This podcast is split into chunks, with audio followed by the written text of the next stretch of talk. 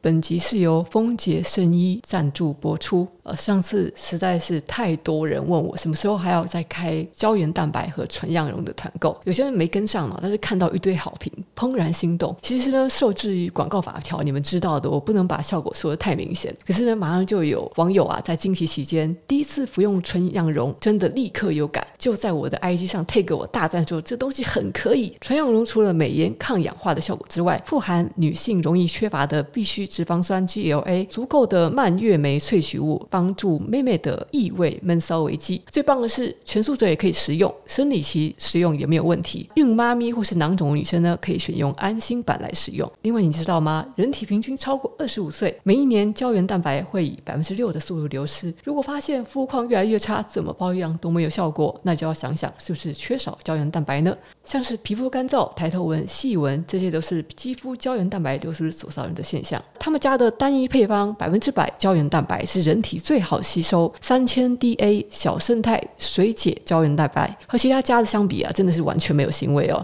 和水之后慢慢搅拌，溶解之后呈现金黄色，而且它们的水解胶原蛋白是真正的水解，吸收程度相当的好。喝了几天之后觉得还不错，肌肤明显的感受到膨润感。不过需要注意，胶原蛋白是从牛骨萃取，所以呢，吃素或是不吃牛的人是没有办法食用的哦。以上推荐的两样饮品都建议在早上空腹时泡温度四十度以下的三分之一到四分之一的马克杯凉水使用。建议先喝胶原蛋白，隔五分钟再服用纯羊绒。纯羊绒内含的维他命 C 可以帮助胶原蛋白合成。最后呢，好东西当然要以优惠价分享给大家。有兴趣的朋友欢迎在优惠期间到链接栏购买，记得要使用我专属的链接购买才会有优惠哦。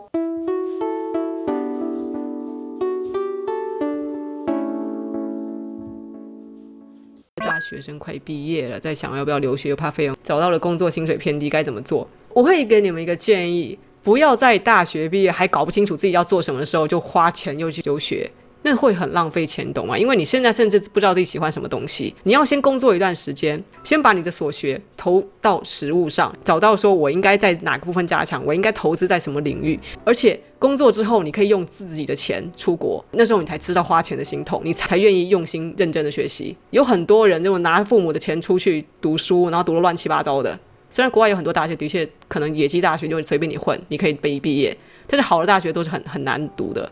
我我会建议说。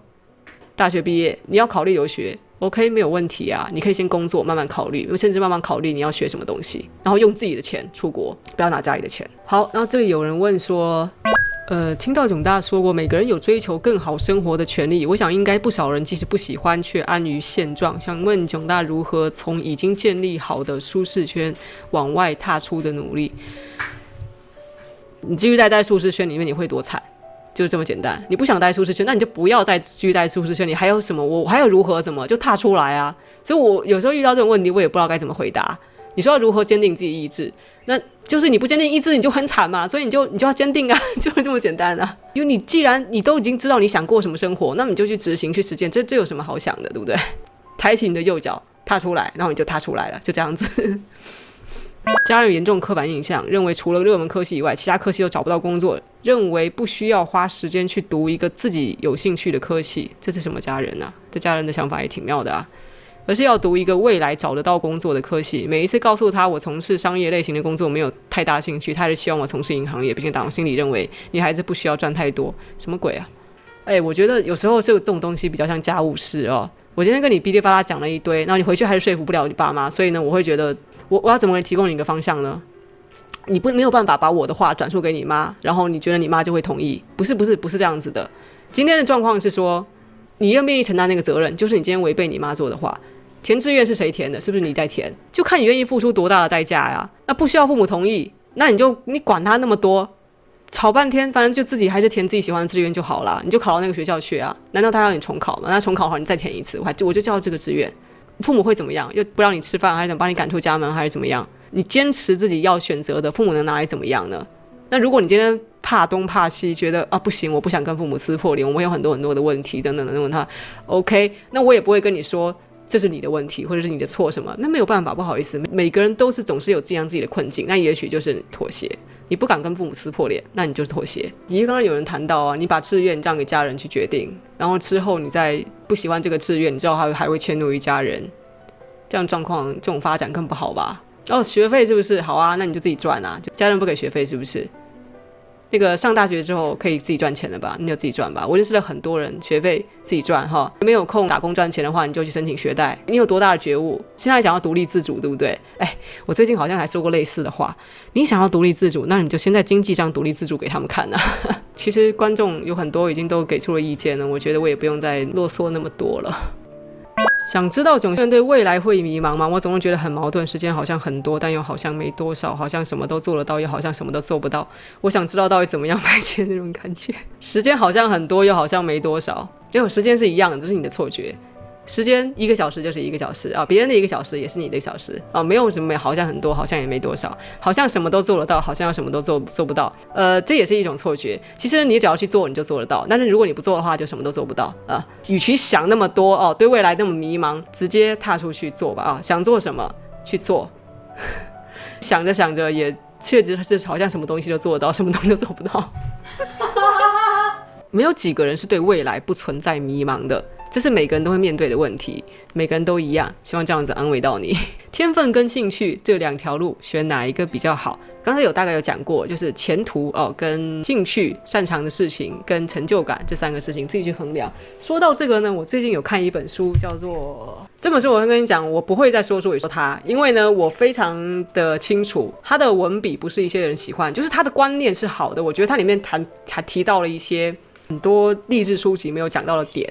就是说，不是要追寻自己真心想要做的事情，而是你要去考虑到自己的成就感，先考虑自己的天职，自己能够做得好的事情要优先考虑。那什么兴趣啊和天分，他比较偏向说自己的天分能够做得好的事情，而成就感会触发你的兴趣。他是这样讲的。那这本书不太推荐说他有一个这样子观念很好，但是我没有说很推荐去买它，是因为他的文学修辞有点太多，让人家看得不太耐烦，就讲话绕来绕去的，想说你到底是想写小说、写散文，还是在写商业书？看得没有说很顺畅。但是这本书他有有提到这样的观念，我是觉得蛮有趣的。余光中型商业书，还 还蛮形象的。我们不会浪费时间歌颂努力的美德。我们知道你很清楚，要达成目标，努力是必要条件，但非单独的重要条件。我们想要让你相信，有些人认为成功方程式长这个样子：成功等于努力乘以幸运，但是其实并不是，其实应该长这样才对。成功等于闯乘以幸运乘以你的独特天赋。那闯的意思就是你要大胆的突破现状。成功的三个要素：闯。幸运跟独特天赋，成功不是兴趣。之前有看到回某个留言，说自己二十五岁以前睡四小时是刻意的吗？还是本来就少眠？这是第一个问题。我二十五岁以前只睡四个小时，就差不多我大学一直到二十五岁以前，就是出国留学之前，我都只睡四个小时。但是这是真的哦，我那时候差不多每天回家一直到呃半夜都是三四点才睡，然后第二天八点就要起来。那年轻的时候就不会累啊，每天早上再吃个 B 群，虽然尿会变成超黄，但是还蛮有用的。是刻意的吗？当然是刻意的啊，因为那时候每天。除了上班以外，自己的时间就太少了。可能回到家的时候已经是九点钟、十点钟，可是我还要干嘛？我还要读书，然后我还要经营自己的部落格，呃，我还要学习呃各种各样的东西。有时候是学习程式，然后有时候是学呃，当时已经有在做，对。但是我其实我也有有在学自己学剪辑，但是我还不知道剪辑可以干嘛。反正我就学各种各样我喜欢的东西，每天的时间都不够用，所以睡的是很少。他说：“本人是高三，想在读书之余试着空出时间来做自我探索、兴趣发展或自学课外技能，但目前觉得只有短睡眠时间才能做得到。是是刻意缩短睡眠时间的，是如何办到的呢？不会反而精神不济、效率低下吗？我刚才是不是说了我是靠 B 群撑下来的？你才高三生，你不需要刻意缩短睡眠时间来做这些自我探索，你的时间还很多。我在高三的时候，我的睡眠时间是很充足的。”我在高三的时候，我每天是，我记得那时候我是住校，所以我是晚上十二点睡到早上六点半，我还是有睡六个半小时。高三生任务主要的任务还是就是你就准备考大学吧，不要想太多，想什么去自我探索还是兴趣发展等等，那个可能会占用很多时间，到时候耽误你的学业就不好了。OK，那有人问说，哦，十四岁开始投资，到现在有不错的成果，很多人觉得我一定顺利才有现在，但是在求学的阶段跟同年龄相比，思想上差很多，有点无法融入团体。总大十五岁读大学，有遇到类似的情况吗？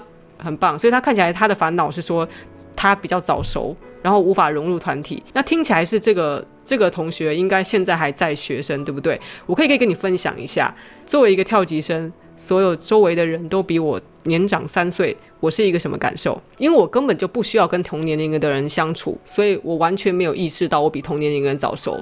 就是说，例如说我十三岁的时候，周围的人十六岁；十六岁的时候，周围的人十九岁。对我来讲，我就是把自己当成那些人。出社会之后，这种这种差距会越来越小，因为在上班的时候呢，其实没有人会去关心你那个年纪大大小小。我没有给自己自己建立那个隔阂，但是别人会给我建立这个隔阂。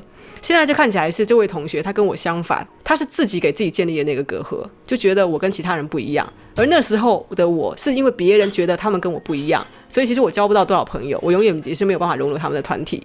但是其实不用太在意，因为你不要以为这个学生时时代的朋友到出社会之后还留下几个，所以对我也有遇到类似的状况。但是你不用担心，出社会之后没有人在意你多少岁。你想一想嘛，以后大家，你如果差三岁，你会你觉得比较早熟，差三岁年龄是什么？我八十岁的时候，面别人八十三岁；我九十岁的时候，别人九九十三岁，那个那个那个就差很多嘛。学生时代无法融入团体这种事情是小事情了，没事的。没事没事，学生时代只占占你人生中非常非常非常小的一个小阶段而已。你很快就开始怀念学生时代，那个就像一瞬间，你的青春就是一瞬间，然后你再也回不去了。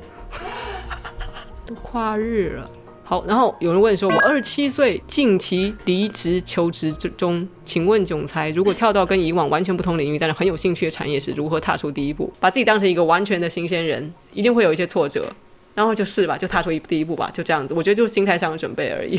本人是 freelancer，遇见起薪低不给加班费的老板怎么办？告他，薪水低到什么地步？是不是低过劳基法？那就告他。不给加班费怎么办？举报他。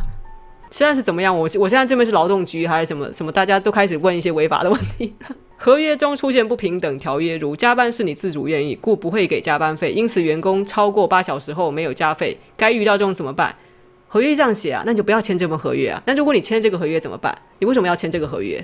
不好意思，我我不想讲风凉话的意思，但是但是你都已经讲合约中出现不平等条约，你该怎么办？遇到这种怎么办？那就不要签啊。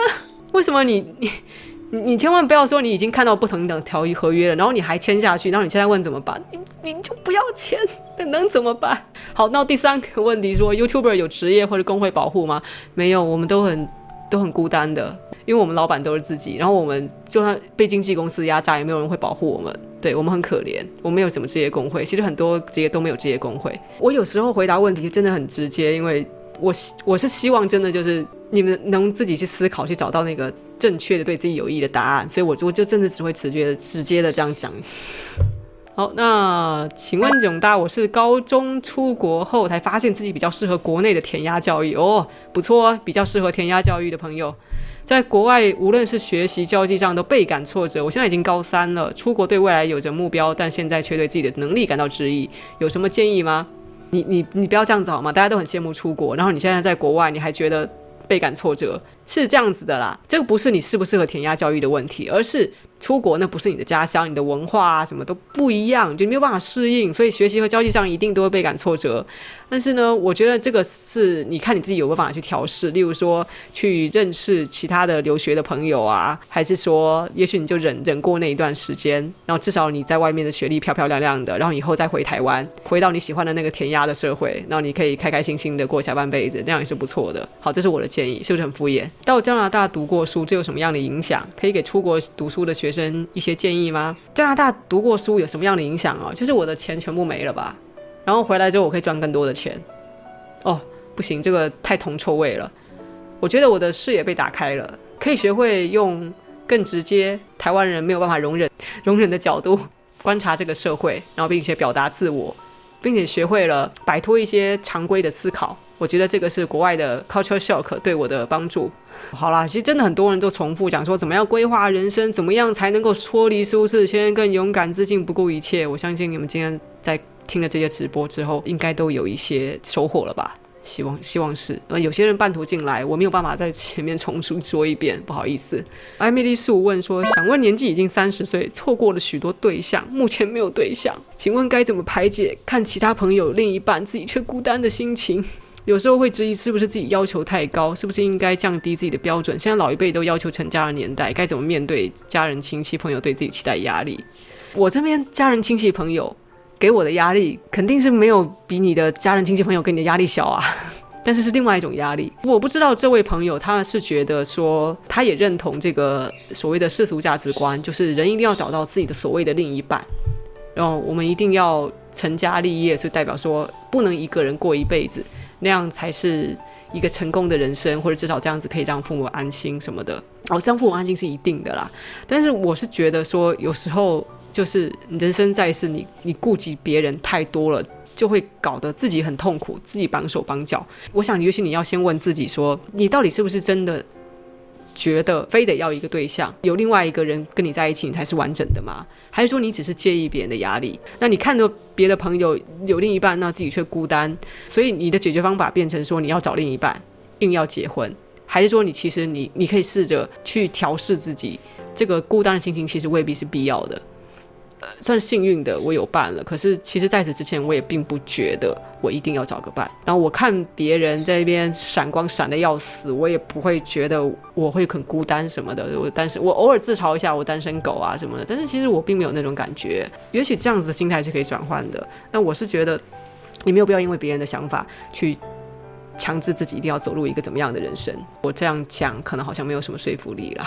但是我是在此之前。我在有伴之前，我是真的真心觉得一个人过也很好，所以分享给你。我当时是这样想的。徐振宇问：一直听说囧大是跳级生，可以请问囧大智商多少吗？智商够高才能跳级吗？不用啊，是因只是纯粹只是因为就是花了非常密集的时间在呃读书。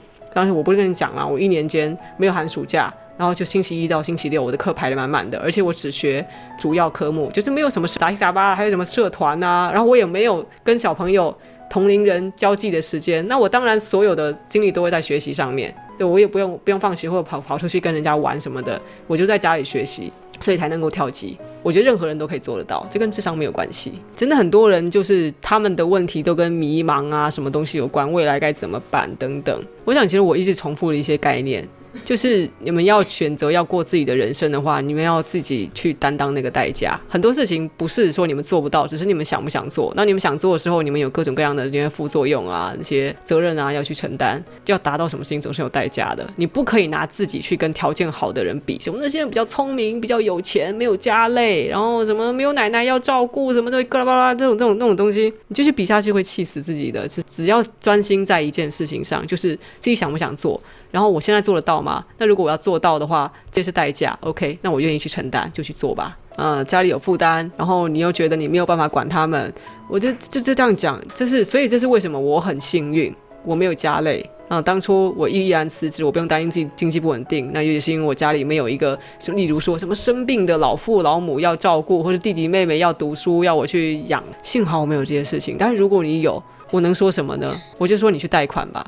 或是你要不要给自己一个期限？例如说有弟弟妹妹要养的话，也许让他们能够自己独立去打工，可能养他养，等到他们成年，那你就去做自己的事情。